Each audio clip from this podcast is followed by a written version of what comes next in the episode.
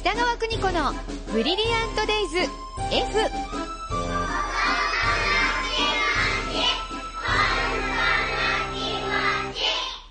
この時間は保育心理士で保育カウンセラー、現在学校法人三高学園札幌子ども専門学校の教員を務める高橋博樹先生と共に子育ての考え方やコミュニケーション、そして子育てのヒントをお伝えしています。スタジオには高橋先生です。よろしくお願いいたしまはいす。、よろしくお願いします。先生、今、春休みだそうで。そうですね。はい。はい。えっ、と、保育士さんになるためのはいお子さんたちを先生は指導してらっしゃはっい、て、そうですね。えっ、と、卒業式があって、はい。また春から新入生がやってくる。はい、入学式がありますね。ねえ先生も今この時期は充電ですね。充電ですいね。ろんなことを蓄えておかないといけないですね。よろしくお願い します。で、今日は、はいえーラジオネームパディントントンさんからの子育てのお悩みにお答えください。はい。えー3歳2ヶ月の男の子のママです。はい息子はちょっとした習い事をしているんですが、レッスンの後先生が親御さんたちもリラックスできるようにとお茶の時間を設けてくれていまおすー。その間、子供たちは教室にあるおもちゃで遊べるんですが、息子はまだおもちゃをお友達と分け合って遊ぶということができず、毎回、全部僕のと言っておもちゃを離しません。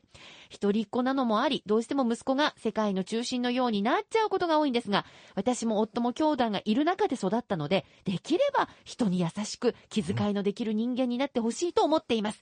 3歳だとまだまだお友達とシェアして遊ぶということは難しいのでしょうかあといーうこなとおです悩みですね。はいーいあの、結論から言いますと、はいあの、3歳なので、うんシェアできません。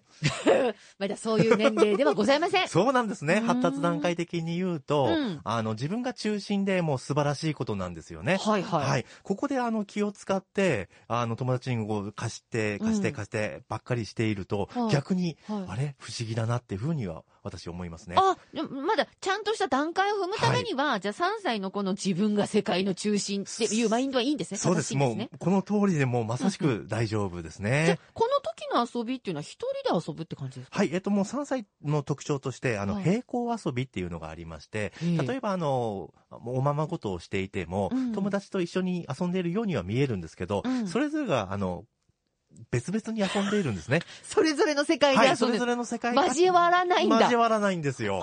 ーはいそう。そういったあの平行遊びっていうのが見られるので、うんまあ全部僕のっていうのも、まあ、うんうん発達段階的にはもういいことと。平行遊びだとはい、うんうんいうことになってますあねじ。ゃあ、そのみんなでシェアしてとか、えっ、と、仲良く遊べるっていうのはいくつぐらえいっ、かと、なもう4、5歳から、もうちょっとですね。は。い、出てくるというところがあるので、はい。えっ、と、その言い方とか、うんあ。の嫌だとか嫌いとかあっち行けとかって言ったりもする子もいるんですね。お友達にね。はい。だからそういう言葉遣いではないよっていうのはあはは、あはあ周りの大人がレクチャーしていくと。ほーいうところがあるので、これ全部僕のって言った時に、おうあ、全部僕たちのねってこう言い方を変えてあげたり、はあ、なるほど、なるほど。僕たちってなんだろうって言ったところから、えええーこう、あの、みんなのものなんだなっていうことをレクチャーしていくっていう場面で、えー活用できればいいんじゃないかなとは思いなますね。るほど、なるほど。じゃあ、はその3歳の世界の中心をちゃんと確認してからでい、すね。はい、そうですね。その4歳、5歳に向かっていはいく中で、お母さんがちょっと参加するわけですね。そうですね。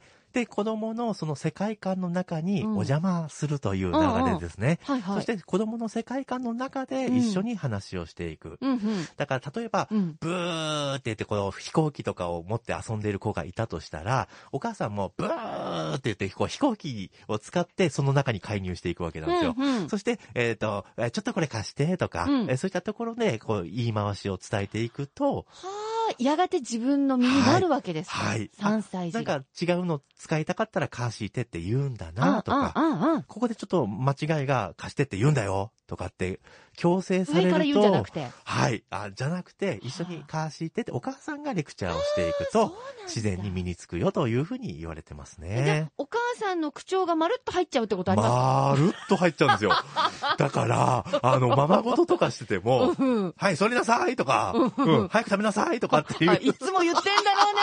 そういうところが家庭が見えちゃうす。 ごく垣間見られちゃうというのがあったりするので、まあお母さんんも言葉遣いとか言い回しはこう気をつけながらも、はい。まずはおあのその子の世界観に入っていっった後にうんうんレクチャーしていくと。うんんんああいうところがいいかなとは思いますね。確かにね、やり方もわからないで、おはい友達とシェアして遊ぶことは難しいですはよい。ね。一緒に遊びなさいって言われたところで、うんなんでってなっちゃうのそうで、よねお。母さんがまず、あの、一緒に経験をしていくとはいはいいうのがいいかなとは思いますね。はい。はい。まあ、世界の中心はもうね、段階的に入ってるということなので、はい次のステージ行きましょうか。そうですね。ね、パディントントンさん、頑張ってくださいよろ。しくお願いします。さあ、子育てに関するお悩みまだまだ募集中です。bd.air-g.co.jp です。では次回も高橋先生よろしくお願いします。ありがとうございました。